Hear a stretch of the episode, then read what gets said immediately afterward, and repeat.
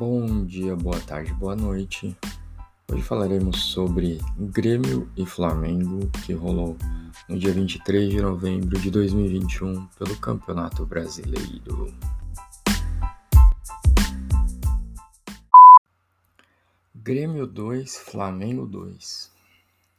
Cara, que joguinho, viu? No primeiro tempo. O primeiro tempo foi duro. Ninguém conseguia chegar a lugar nenhum. É, os dois times tem, tentando fazer alguma coisa, mas sem conseguir é, chegar no ataque, sem conseguir concluir. Foi um jogo bem difícil de assistir no primeiro tempo. Já no segundo tempo, quando saíram todos os gols, o Vitinho vai e consegue abrir 2 a 0 para o Flamengo.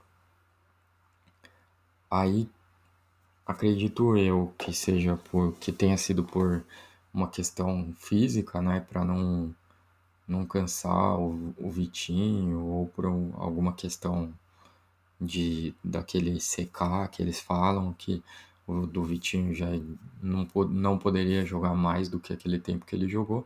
O Renato Gaúcho vai e tira o autor dos dois gols e acaba entre, deixando o, o Grêmio com um a menos empatar.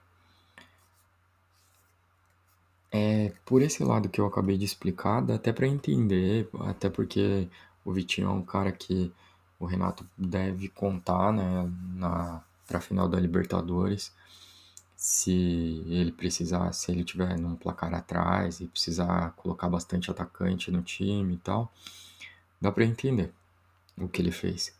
Mas ficou muito esquisito. Ficou muito esquisito.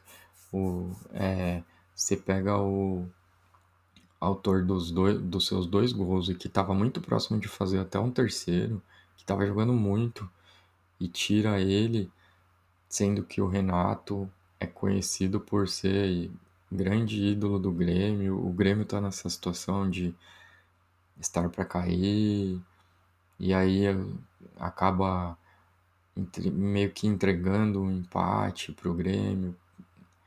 É, não sei, é bem esquisito. Se vocês quiserem depois ver o jogo e tirar as suas próprias conclusões, é, se vocês quiserem ouvir a versão do Renato sobre os fatos. E para mim ficou esquisito. É, se fosse qualquer outro técnico, é, em qualquer outra situação, eu acho que eu talvez não avaliasse dessa maneira, mas é que por ser o Renato, Renato Portaluppi, Renato Gaúcho, que é ídolo total né, do, do Grêmio, é, fica bem complicado, né? Mas é isso. O jogo foi esse. O Flamengo estava com o time completamente reserva.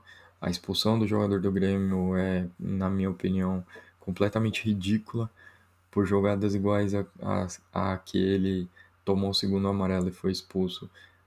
Hum, acontece o tempo todo e ninguém toma amarelo, mas como é contra o Flamengo, né? Aí o juiz vai lá e arruma um jeito de colaborar. Enfim. É, um abraço para todo mundo e até o próximo jogo.